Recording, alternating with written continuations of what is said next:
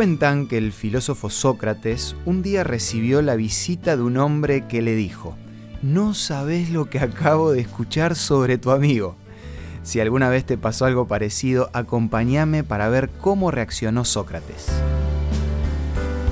Esto es Una luz en el camino, para cultivar la fe, la esperanza y el amor, con el licenciado Santiago Paván. Antes de que el hombre empiece a contar todo, Sócrates lo paró y le dijo, Lo que me vas a decir, ¿ya pasó por la prueba de los tres tamices? ¿Los tres tamices? respondió el hombre. Sí, le dijo Sócrates.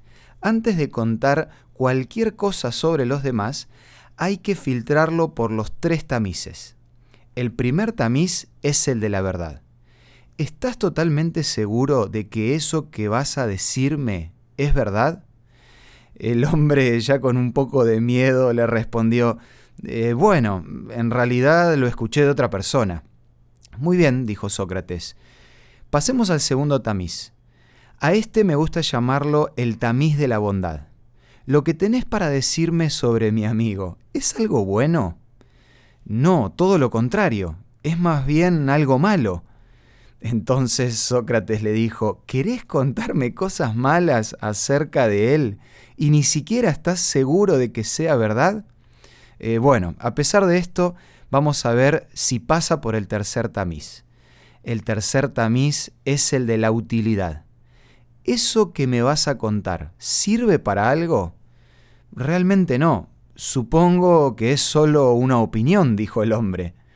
Finalmente Sócrates le dijo, entonces es mejor que no me lo digas ni se lo cuentes a nadie más. Creo que la lección de esta historia está más que clara y se me viene a la mente una frase que escuché de un amigo. Él siempre me decía, lo más importante son las personas. Qué diferente sería todo si empezamos a cuidar lo que decimos y más cuando se trata de otra persona. No hay nada más valioso que las personas.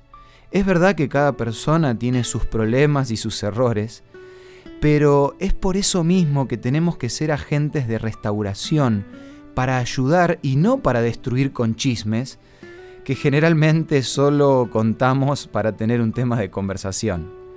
El sabio Salomón escribió en Proverbios, la lengua que brinda alivio es como un árbol de vida, en cambio, la lengua engañosa destruye el espíritu. Seamos personas que evitan el chisme y los rumores, teniendo una lengua que se transforme en un árbol de vida. Para ayudarte a lograr esto en tu vida y en la vida de los demás, quiero recomendarte la revista Entre Familia. Podés solicitarla de forma gratuita en nuestros puntos de contacto. Envíanos un WhatsApp al 1162 26 1229 o búscanos en Facebook como Una Luz en el Camino.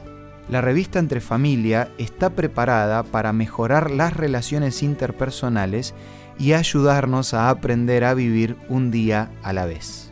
Esto fue Una Luz en el Camino.